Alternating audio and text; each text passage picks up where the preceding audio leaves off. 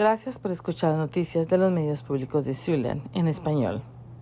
A medida que nos adentramos en el fin de semana del Día de los Caídos, muy transitado, 110 personas han muerto en accidentes automovilísticos en las carreteras y autopistas de Iowa este año.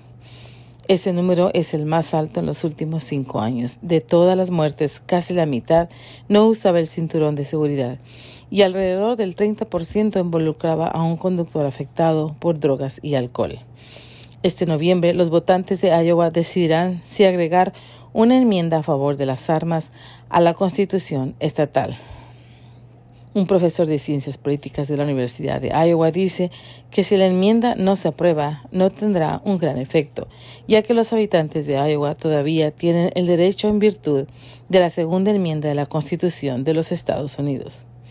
Un juez dictaminó que Dakota del Sur está violando las leyes federales al no facilitar el voto.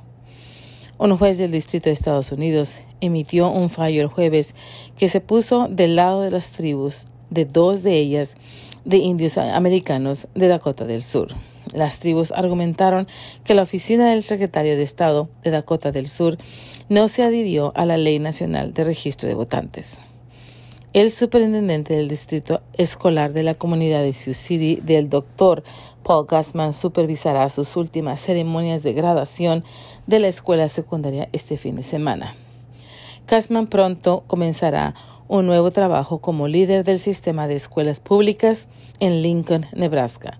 Las tres escuelas secundarias de Sioux City y la Academia Virtual realizarán graduaciones mañana en el centro del Tyson Center. El día comienza con la graduación de North High a las 11 a.m., West y The Vive Academy a las 2.30 p.m. y el East High a las 6 p.m. El último informe de sequía muestra que la parte más seca del estado está aquí en Siouxland. Alrededor del 2% del estado de Iowa se considera severamente seco y cubre los condados de Woodbury, Plymouth y Monona. El resto del estado ha ido mejorando lentamente desde marzo. Mientras tanto, el Servicio Meteorológico Nacional dice que podrían ocurrir varias rondas de clima severo durante el fin de semana festivo, con las mayores amenazas en la noche y durante la noche.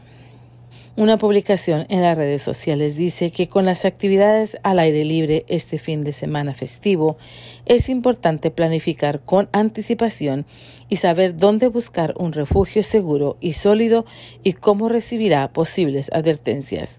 Estas son las noticias de los medios públicos de Siouxland en español. Yo soy María Miranda.